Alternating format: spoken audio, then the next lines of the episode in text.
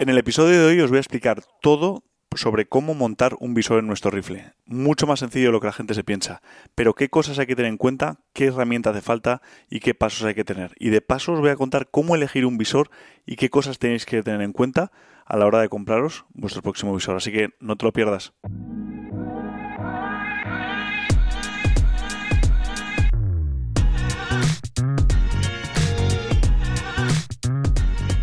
Buenas tardes a todos, bienvenidos a otro episodio de Caza, Aventura y Arquería del podcast. Hoy voy a aprovechar para hacer un vídeo un poco tutorial explicando cómo montar el visor, la elección de rifle nuevo que, tenemos, qué visor, qué accesorios, cómo ajustarlo, cómo nivelarlo.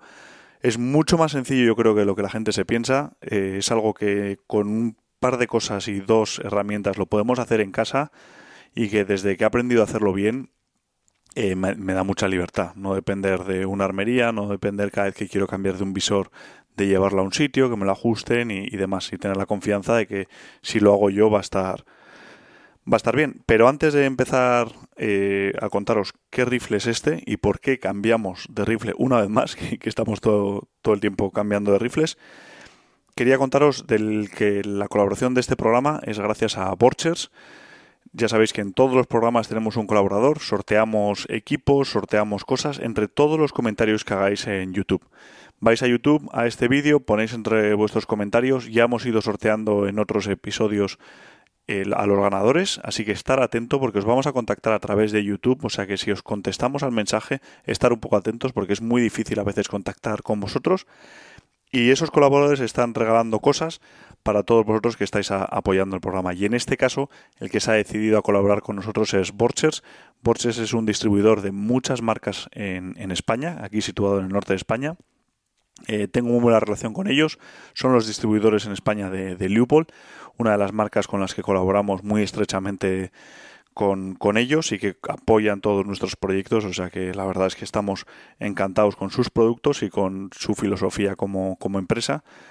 Y aparte tienen muchas otras marcas, así que por favor seguirles en redes sociales, echarles un vistazo. Y una de las cosas que queríamos sortear en, en este episodio es un banco como estos. Un banco, que estos son unos bancos portátiles, son muy sencillos, te permiten posicionar el rifle, ajustarlo, eh, nivelarlo, tener aquí los accesorios de tal forma que podemos trabajar con el rifle, porque si no es muy difícil eh, si queremos limpiarlo, se nos está cayendo, se nos está moviendo.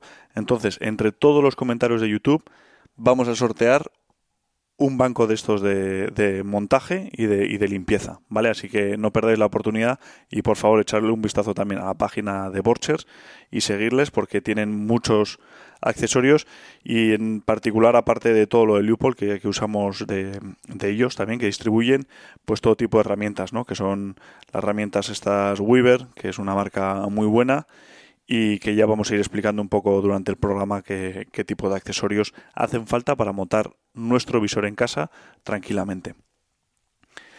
Por empezar un poco y por poner un poco de contexto, ¿por qué cambiamos de rifle? ¿Por qué cambiamos otra vez de rifle? Pues bueno, pues hemos, nos vamos a, en septiembre a cazar un guapiti y el guapiti es un animal grande, bastante más grande que un venado. Yo no sé si es el doble, pero es bastante grande y el calibre que usa mi padre, que normalmente que tiene es un 270, se queda un poco corto y hemos decidido probar un necesitábamos un calibre un poco más potente y ahí estábamos un poco entre dudas, ¿no? Si lleva el 7 milímetros que tiene o, pasarnos al 338 o el 300 y al final hemos optado por un calibre nuevo que es el 300 PRC.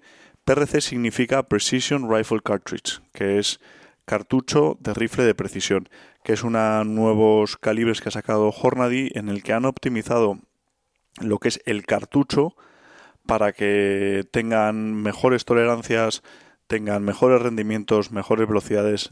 Hemos estado probando el 6,5 PRC y estamos enamorados. Y este es el 300 PRC que en concreto vamos a probarlo con 212 grains de la Precision Hunter LDX y el cartucho a la vista es bastante parecido al 300 normal, al 300 Winmag, pero, pero luego lo que es la bala y demás, la verdad es que tiene muy buena pinta, va a pegar bastante galleta y yo creo que para el, para el Wapiti puede ser un calibre ideal.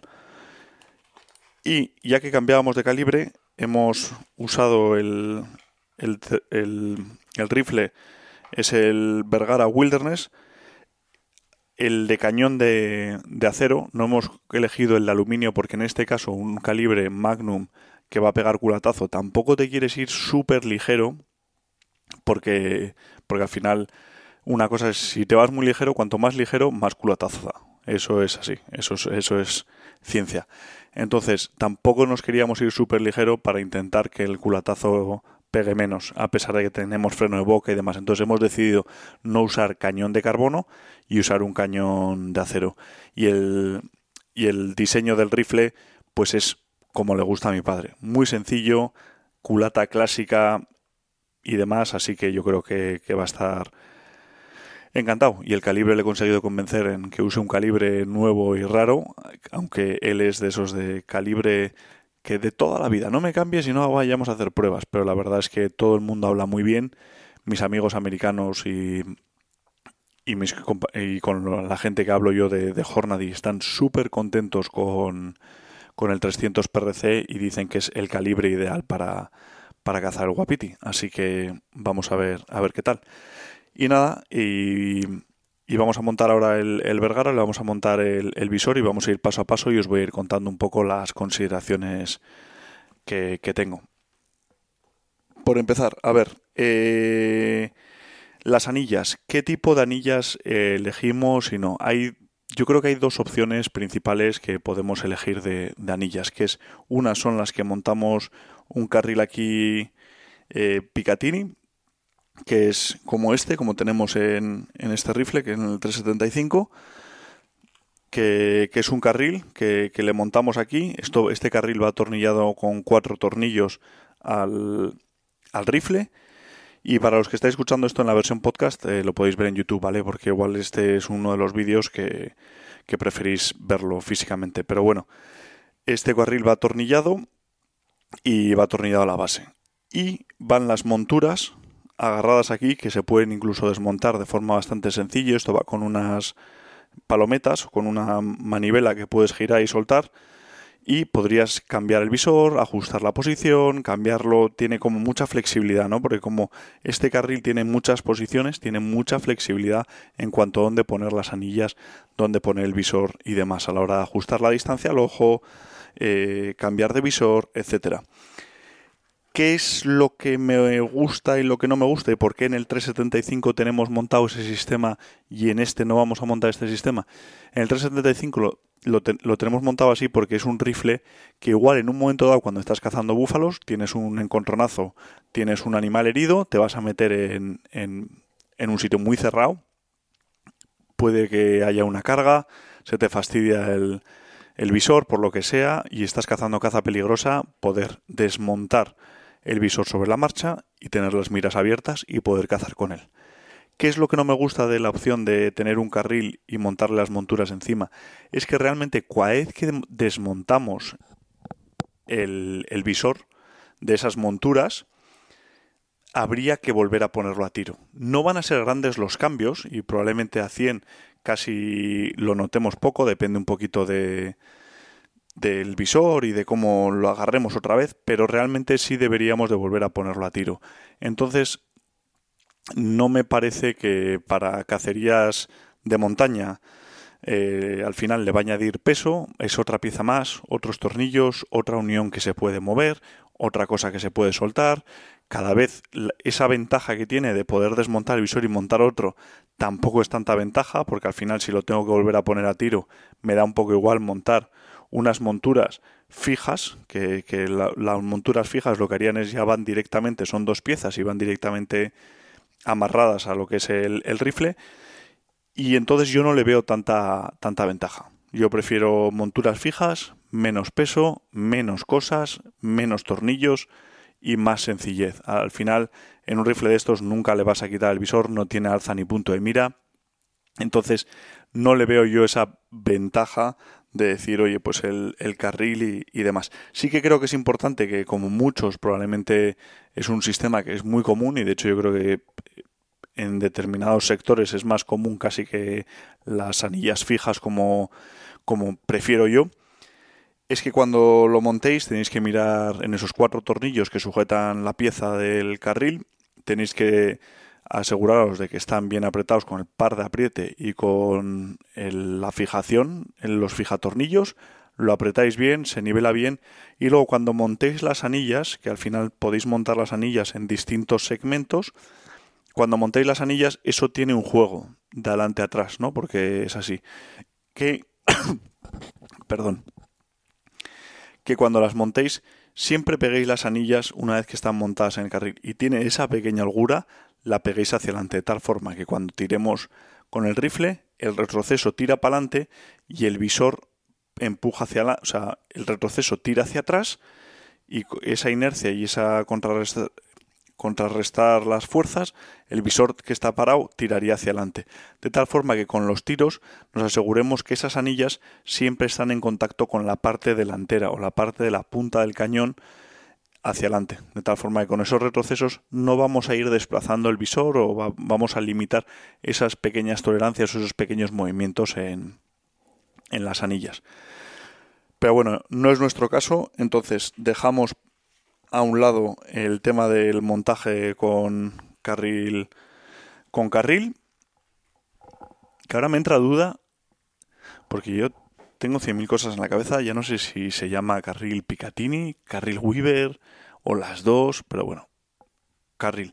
Y entonces, a mí me gustan las monturas fijas y en concreto de, de las que más me gustan son las backcountry, las backcountry, que son unas monturas ligeras, muy sencillas, son de dos piezas, como veis aquí, bueno, aquí al revés.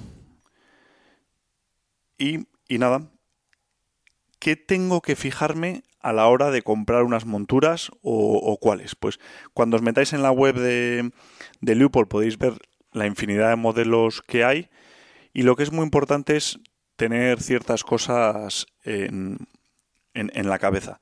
El tipo de acción, estas monturas son unas backcountry, pero Remington 700, la acción de Vergara es un diseño Remington 700, de tal forma que cuando compres las monturas se vayan a adaptar a este tipo de diseño de, acción del rifle. Luego el diámetro del visor, y el diámetro del visor no es la campana, es el diámetro del tubo. Al final, estos visores, este visor es un Leupold VX5 HD 3 a 15 x 44. 44 es el tamaño de campana, pero aquí lo que te importa es el, tamaño de lo que es el tubo del visor, que en Leupold hay dos tamaños. En este en concreto son de 30 milímetros, entonces tú cuando compras las anillas tienes que ver Backcountry, Remington 700, 30 milímetros, y luego tienes dos opciones, que es medio o alto. ¿Qué es medio o alto? pues es la altura de la anilla.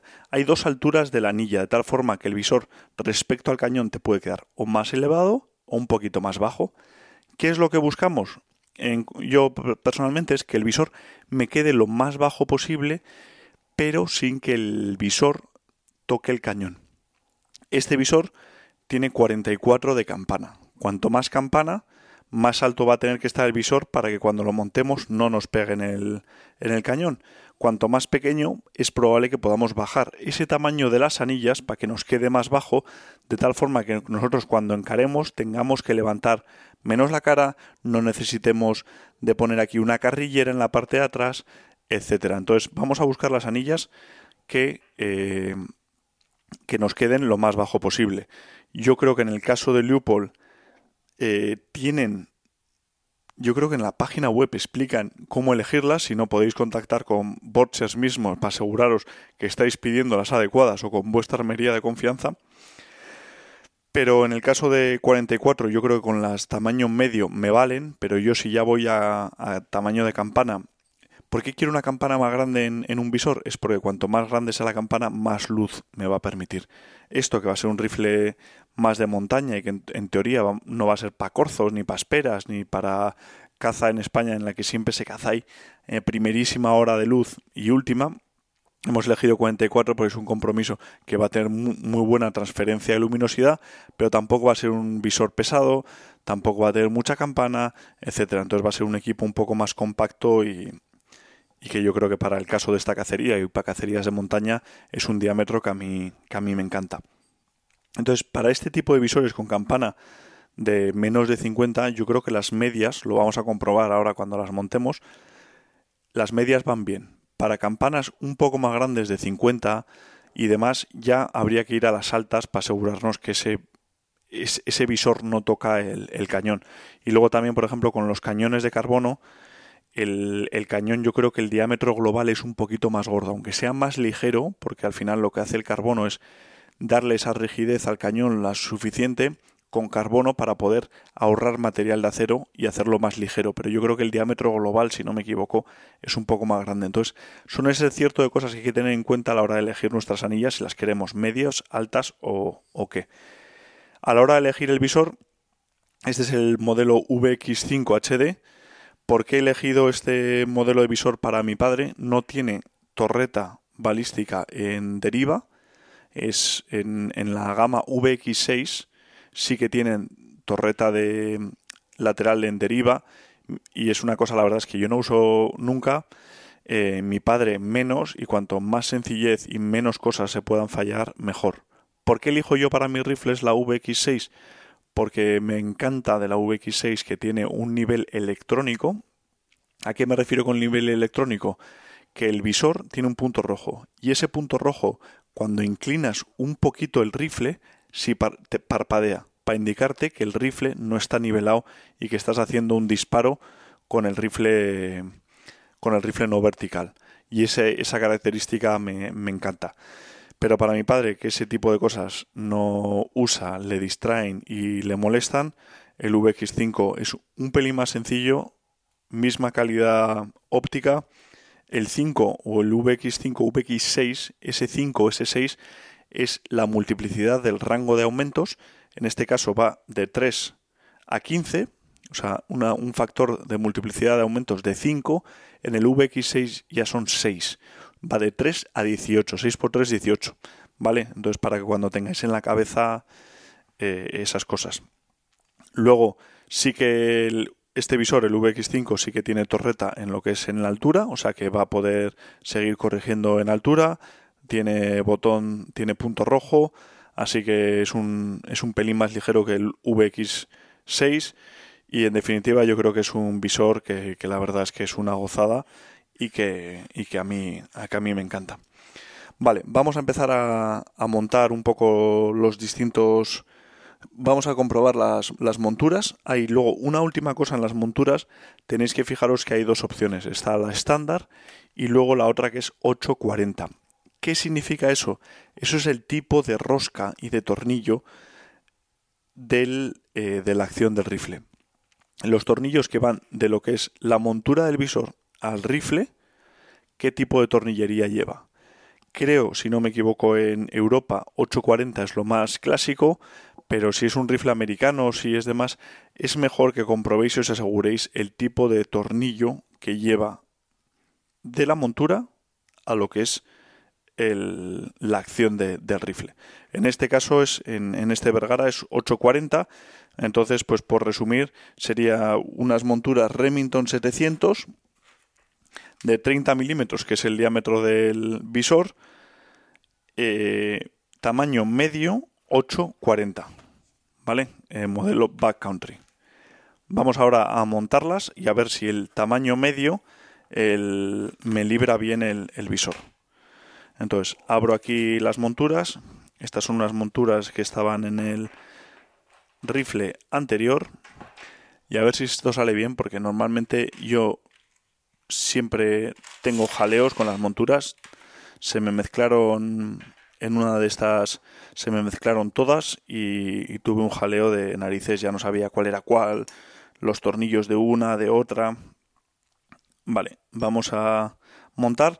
Eh, las monturas tienen dos piezas, eh, no son iguales, son diferentes, pero no hay, no hay, no tiene pérdida, porque en la acción hay cuatro, cuatro taladros, cuatro tornillos, y los dos de atrás son, están a diferente distancia que los dos de. Los dos de suelen estar un poco más separados y los dos de atrás suelen estar un poquito más juntos. Eso permite que, que, no haya equivocación. O sea que de las dos piezas, una os va a encajar en la parte de atrás y otra os va a encajar en la parte de, de adelante. Vale, pues nada, acabo de presentar los, los tornillos de las monturas para asegurarme que la montura que estaba eligiendo era la... O sea, las, las monturas eran las adecuadas. Con el tamaño medio me valen, pero me acabo de dar cuenta que, que me he equivocado antes y que los tornillos no eran los 840. Los 840 son un poquito más, más gordos. Estas serían las monturas estándar, que son los tornillos un, un poquito más finos. Pero bueno, ya está presentado. Voy a desmontarlos. La verdad es que los Leupold ya vienen los tornillos con un pequeño con algo de fija tornillos en todas las roscas, pero yo prefiero también echarle un fijo a tornillos que, tengo. Ya, me, al premontar este visor, ya me he fijado en qué posición necesito tener las monturas, porque al final las monturas estas tú las puedes poner mirando hacia adelante, mirando hacia atrás, la puedes poner de, de varios de varias opciones. Entonces voy a desmontar estas monturas y le voy a dar fija tornillos a, ambos. Fija tornillos, la verdad es que yo tengo uno que no sé ni cómo lo conseguí, que siempre lo he tenido pero, pero vamos que hay, hay mil, mil opciones. Luego, antes de poner las monturas, ya sé que estoy mezclando un poquito las cosas, pero es un pelín más fácil, aunque se pueden montar luego, es más fácil montarlas ahora. En los visores VX5 siempre pido como accesorio las tapas de, del visor, que van muy bien, que se enroscan en la parte delantera y en la trasera, que se, de hecho se, se abren súper fácil y en todo momento va a estar nuestros lo que es nuestra lente protegida bajo la de la lluvia, del no sé qué, o sea, al final es súper cómodo, está súper protegido, se aprietan en cualquier posición y en la parte de atrás lo mismo. Se, enroscan ahora un pelín más fácil que, luego, aunque también se pueden enroscar, de hecho puedes cambiar la posición porque ten en cuenta que el enfoque del ocular de atrás tienes que girarlo y se giran, tienen como una doble, una doble rosca pero luego os enseñaré que, que, cómo funcionan, pero vamos, o sea, yo en todos los visores se lo, se lo pongo. Entonces ya las dejo las tapas, las dos puestas tapas fijas. Tener en cuenta que es para elegirlas tenéis que poner el, el, elegir la tapa del diámetro de lo que es la campana del visor y en la parte de atrás pues el modelo mm, mm, mm, se llama el flickback o sea, de la parte de atrás que yo creo que es bastante estándar lo que es la, la parte de atrás. Vale, entonces ahora voy a coger un fijatornillos, este es uno de Loctite 243 y lo que le voy a aplicar es a todas a las roscas. Esto es súper importante y de hecho he tenido yo en, en, un par de ocasiones, no voy a mencionar a quién o no por lo que sea, se nos olvidó ponerle fija tornillos al visor y de repente, joder, empiezas a tirar y de repente, joder, empecé a fallar, fallé las corzas y digo, joder, macho, pero si he fallado una corza, dos. Y esas cosas que dices ya, joder, macho, fallé una a 100 metros. Mi hijo que, que había venido a las corzas ese día, pues que, que yo era su héroe, de repente, además venía con un amigo suyo, de que yo era su héroe, de repente empecé a fallar corzas y decía, no, si papá es muy malo, no sabe tirar, y ya fallé una 100 metros y digo, aquí pasa algo. Y me fui al campo de tiro que hay aquí en el norte, cerca de Miranda de Ebro, en Zambrana, Choriarte, y digo, voy a ir a ver qué, qué pasa, porque aquí pasa algo, porque no es, no es normal, ¿no? Que haya fallado, yo fallo, pero algo pasaba. Y, y tiré y, y, no darle ni al papel. Y digo, ¿qué pasa? Y ahora abajo y luego alto. Y cuando empieza un visor a fallar de esa forma, que empiezas a tener fallos muy grandes, es normalmente porque el visor está suelto. Y se conoce que con la cantidad de disparos que había pegado, el visor había empezado con esas vibraciones a soltarse y se estaba el visor suelto. Y lo que estaba suelto era el carril con respecto al. estaba suelto el carril. Entonces, pues eso, que tengáis muy en cuenta que lo importante que es aplicarle un fijatornillos a todos los tornillos del visor tanto a los de las monturas con la acción y también a los de las anillas, o sea, los que van aquí, los, los que vamos a poner a, continuación. Vale. Eh, vamos metiendo aquí con la... De momento estoy presentándolos y a presentar me refiero que los estoy poniendo sin meter ningún tipo de presión. Al final es mejor siempre apretar todos los tornillos un poco, presentarlos y luego ya darles el, el par de apriete. El par de apriete para Leupold vienen las instrucciones, cada fabricante suele tener su par de apriete.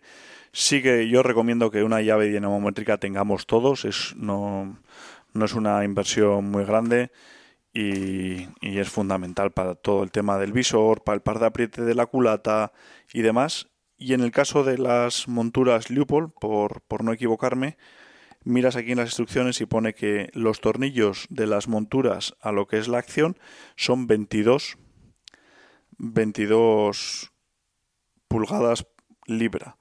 Entonces yo cojo aquí, ajusto esto a, unas 22 y ya una vez que he presentado los tornillos, pues los aprieto hasta que haga clac. Haya hecho clac. Aprieto, clac, clac y clac. Repaso que todos hayan apretado bien y todos tienen la presión. ¿Por qué tienen que tener una presión? Porque no queremos pasar el tornillo, no queremos romperlo, no queremos presionar demasiado las anillas. Entonces es muy importante que tengamos la dinamométrica para asegurar que tenemos el par suficiente que recomienda el fabricante, pero tampoco de más. O sea, que no empecemos a apretar ahí que podamos romper un tornillo y se te queda ahí la rosca o, presionas tanto el visor que fastidias lo que es el, tubo del visor o 100.000 mil cosas, ¿no? Vale, ahora montamos aquí el visor en las monturas y eh, comprobamos que está bien, que no pega en ningún lado. Y ahora, como este es el rifle de mi padre y ya le he medido la culata respecto a la distancia focal, que es la distancia, lo que queremos es asegurar la visión del, del ocular, que cuando nosotros pongamos, nos pongamos en una posición cómoda, con los ojos cerrados, encaremos el rifle, miramos y abrimos el ojo y que no veamos, que veamos el visor totalmente limpio, que no veamos nada de negro alrededor de lo que es la retícula del, del visor. Y eso se consigue poniendo el ojo a la distancia focal exacta, pero claro, no queremos poner el visor donde caiga y tener que ajustar nosotros siempre que tiremos el, el ojo. Hay que encararse, mirar a qué distancia nos queda cómodo. Cuanto más aumentos, más crítico es la distancia focal. Entonces, meterle bien todos los aumentos que podáis al visor para que sea más crítico y una vez que os encaréis, miréis y ajustamos el visor de tal forma que de una forma natural estemos eh, viendo ese, ese visor. Vamos, antes de, de ajustar esa distancia, que yo la tengo medida porque es para mi padre, entonces tengo medida de otros rifles la distancia, las culatas son de la misma longitud porque se la han ajustado con una serie de espaciadores que se le pueden meter a esta culata y medir eh, esa distancia de lo que es la, la, culata al visor de tal forma que se le encare y le quede bien. Vamos a presentar los tornillos de las anillas. Estos tornillos vamos también a aplicarles a todos los tornillos un un esto, un antes de eso, es que esto de hacerlo en directo cometes fallos. Antes de eso voy aprovechando que las anillas tienen una parte mecanizada plana porque el resto del visor no tiene nada plano, voy a marcar, voy a poner un nivel aquí que estos son de la marca Weaver, voy a buscar, voy a nivelar el visor, o sea, el, rifle, de tal forma que busco nivelando el, el rifle, que es muy importante que el visor esté nivelado. Al final el visor tú lo puedes girar a la derecha, pero tú lo que quieres es que la cruz, en la cruz, la raya vertical pase exactamente por, por el cañón. De tal forma que a medida que vayamos tirando lejos y vayamos tirando, que siempre eso esté en el mismo plano. ¿Qué pasa si yo tengo el visor girado respecto al cañón y en vez de la cruz estar totalmente vertical, la tenemos girada a X grados?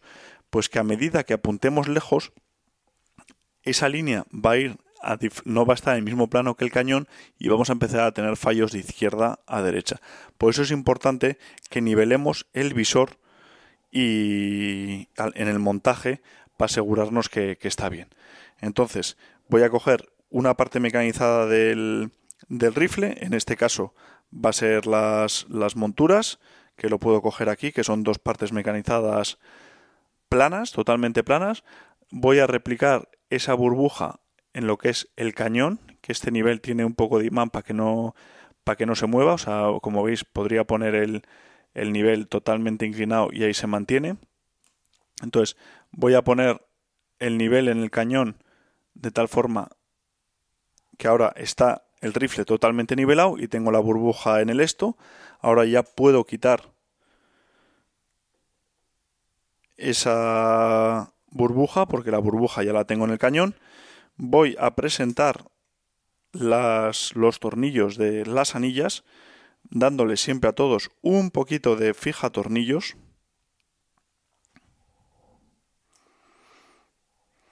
Esto lo mejor es si alguno quiere montar el visor que lo hagáis casi a la vez que lo estoy haciendo porque lo estoy grabando un poco sin cortes.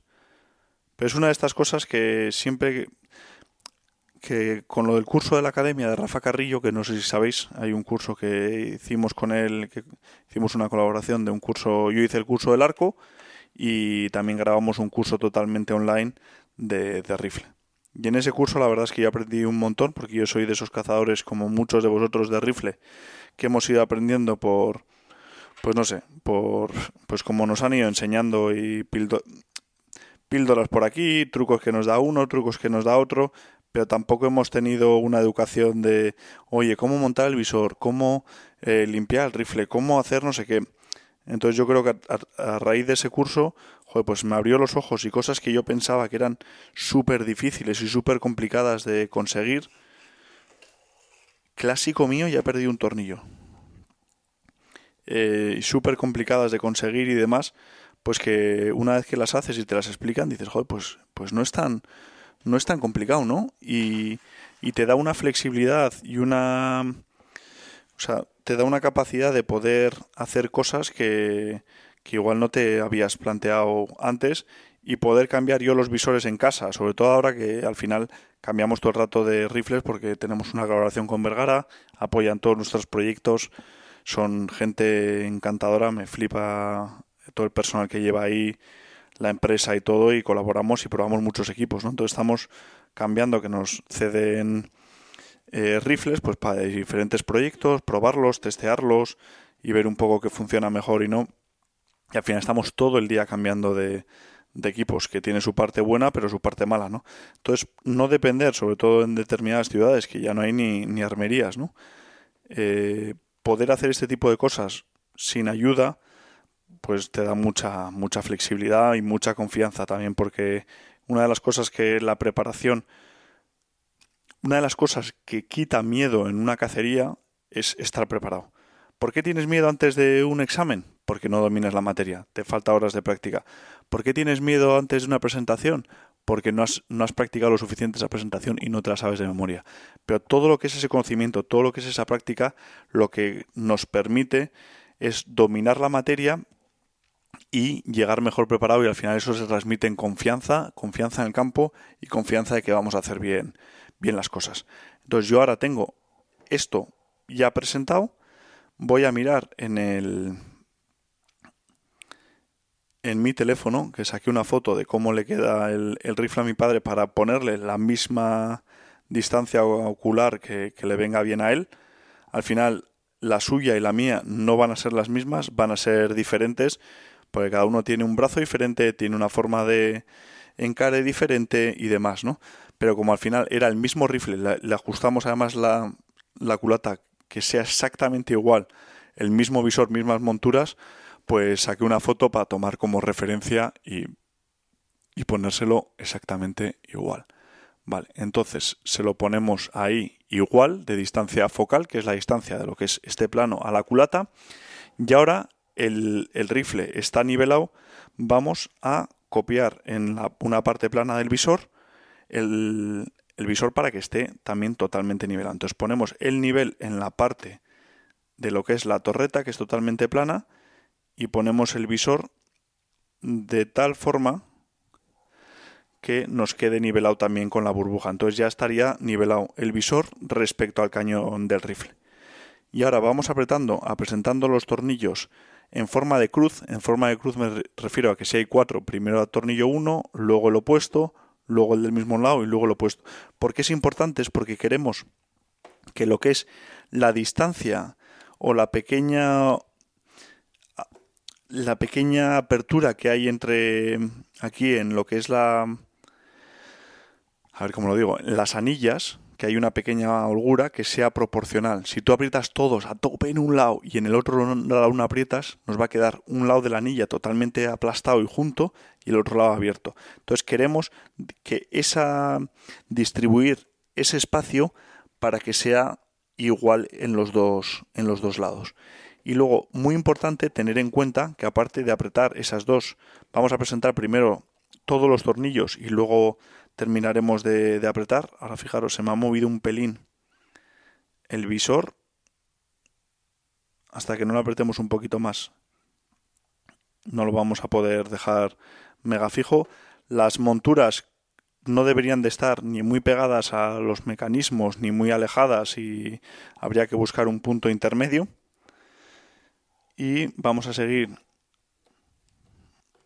presentando estos tornillos antes de apretarlos a tope y recordar que el par de apriete de las anillas es distinto al par de apriete de lo que es la montura con, con la acción, ¿vale? O sea que no es exactamente igual. Ahora antes justo de terminar de apretar voy a igualar los, los niveles y voy a mirar también aquí en las instrucciones de cuál es el par de apriete que son 28 libras. O sea, en este caso es un poquito más de lo que tenía puesto. Lo voy a llevar hasta 28. Esto es muy fácil. La dinamométrica enroscas y desenroscas. Ahí tiene que estar en 28. Y recordar, vamos apretando en forma de cruz. Adelante. Y atrás. Al final ya veis que en cuanto a material que necesitamos para montar un visor son cuatro tonterías. Son dos niveles, una llave dinamométrica, las monturas y, no hace falta mucho más. Pero sí que os recomiendo a todos los que, aunque lleváis mucho tiempo cazando, que echéis un vistazo a Academia de la Caza, al curso de Rafa Carrillo, porque yo he aprendido un montón muchísimas cosas de las que no tenía ni idea de calibres, de cómo limpiar el rifle, cómo montarlo, cómo ajustarlo, cómo disparar, cuál es la técnica de disparo, muchísimas cosas que son súper útiles. Si miráis en, el, en la descripción del vídeo tenemos un descuento para todos los, eh, todos los que escucháis el, el podcast.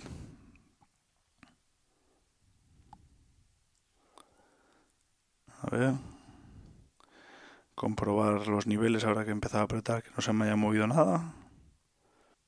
Y ahí está, perfecto. Y ya, una vez que tengo ya presentado, he revisado que la distancia ocular es la buena, aprieto y en cruz le voy dando el par de apriete hasta que salte clac. En diagonal, mismo lado y en diagonal. Y aquí otra vez en la otra, una en diagonal hasta que me empieza a costar.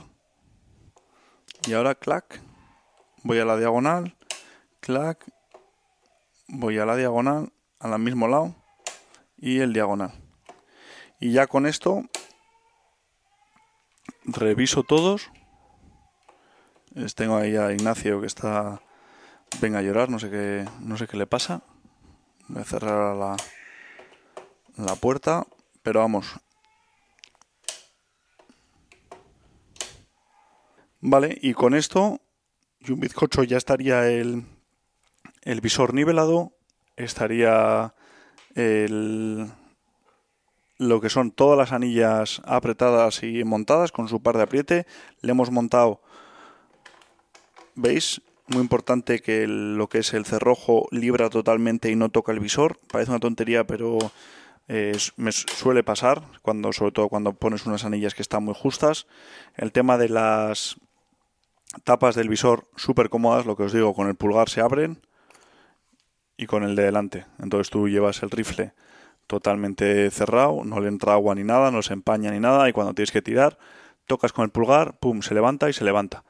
Y luego a mí me gusta llevar aquí una pegatina con, las distintas distancias y moas que ya he visto que los de Lupol ya ahora mandan la, pegatina con eso. Y dicho esto, eh, pues nada, yo creo que, está todo. También tengo otro accesorio que me gusta ponerle al, al visor, a los visores Lupol, que es la llave esta. Esto es una especie de, de se llama throw lever, que es una manivela que le pones aquí a lo que son los aumentos. Los aumentos aquí en el Leupold son un poco pequeños y cuando tienes guantes y, demás es un pelín incómodo mover rápidamente los, los aumentos. Entonces se le, se le pone aquí con que es una pieza así pequeña que se añade aquí a lo que es el, el visor y es una manivela que lo que nos va a permitir es tener un, un acceso y un manejo más fácil de, de, los aumentos.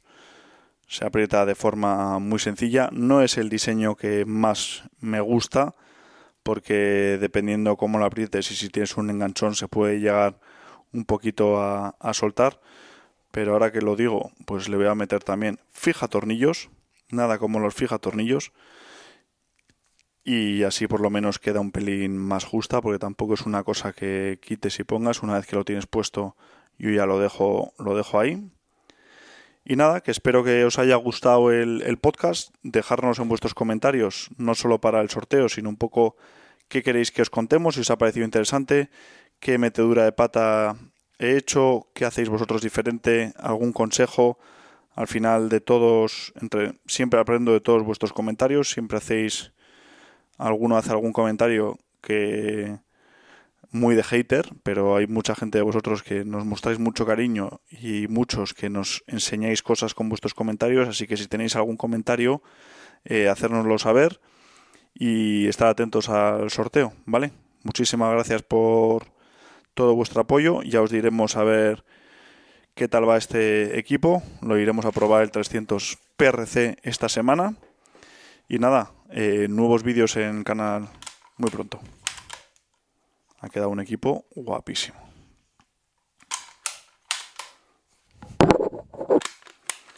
Venga, señores, nos vemos, ¿vale? Muchísimas gracias a todos. Hasta la próxima.